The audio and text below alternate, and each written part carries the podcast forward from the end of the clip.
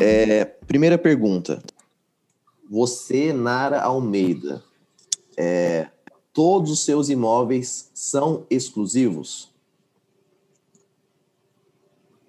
Isso é, isso é algo assim que é inegociável. Não tem como. Todos os seus imóveis. Não tem como negociar isso.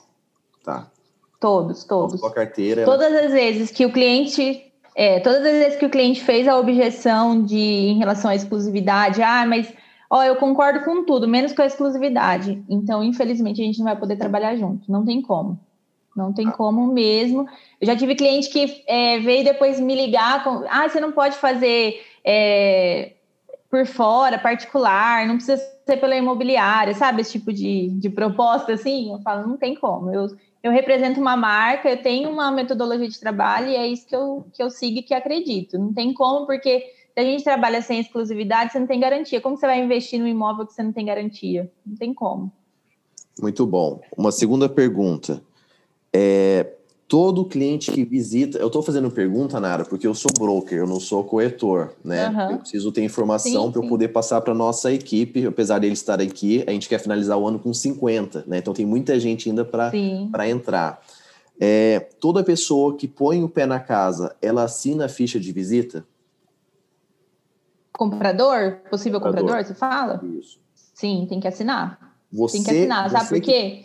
Preenche para ela ou você dá para ela preencher? Uhum qualquer, qualquer uma das formas. E às vezes o cliente se sente mais à vontade em preencher do que a gente ficar perguntando e ele respondendo. Então, na maioria das vezes, o cliente, é, o próprio cliente responde. Já teve casos em que eu preenchi para o cliente porque ele pediu, mas eu prefiro dar para ele responder, porque aí geralmente ele é mais sincero na, na resposta.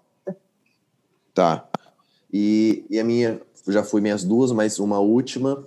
É, a sua carteira. A gente ouve que o um número mágico Remax é né, 15 imóveis em carteira.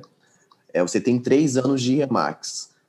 Falar de flutuação de carteira. Quão, quão em média ela está baixa e qual foi o máximo que você já atingiu de imóveis na sua carteira? O máximo foi 28, eu fiquei quase louca. Não, não, não dá.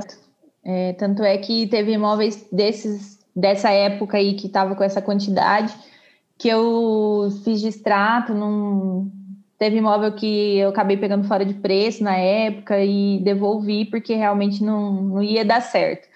É, mas assim, pensa você toda semana ter 28 proprietários, é muita coisa. Então, e além de tudo, a divulgação desses 28 imóveis é, é assim, em todos os sentidos não tem como, não dá você não consegue cumprir aquilo que você prometeu com essa quantidade. Qual, é, qual hoje eu tô com. Encontrou que foi bom para você? A média de 12, 15 imóveis no máximo. Até os 20, que é, que é aquele número que, que geralmente o pessoal usa nos treinamentos, eu já acho muito. É, então, você é, encontrou de fato no dia a dia feedback, é, isso, aquilo, de 12 a 15 é realmente é um número aí, um número é. É. Tá, legal. É que assim, tudo depende do ticket médio que você trabalha, né? Então uhum. você tem que, tem que ver assim. Se eu trabalho um ticket médio mais alto, eu consigo trabalhar menos imóveis ali para atingir a minha meta. Agora, se eu tenho um ticket médio menor, você acaba tendo que captar mais para poder atingir aquele mesmo objetivo, né? Tá, não muito bom.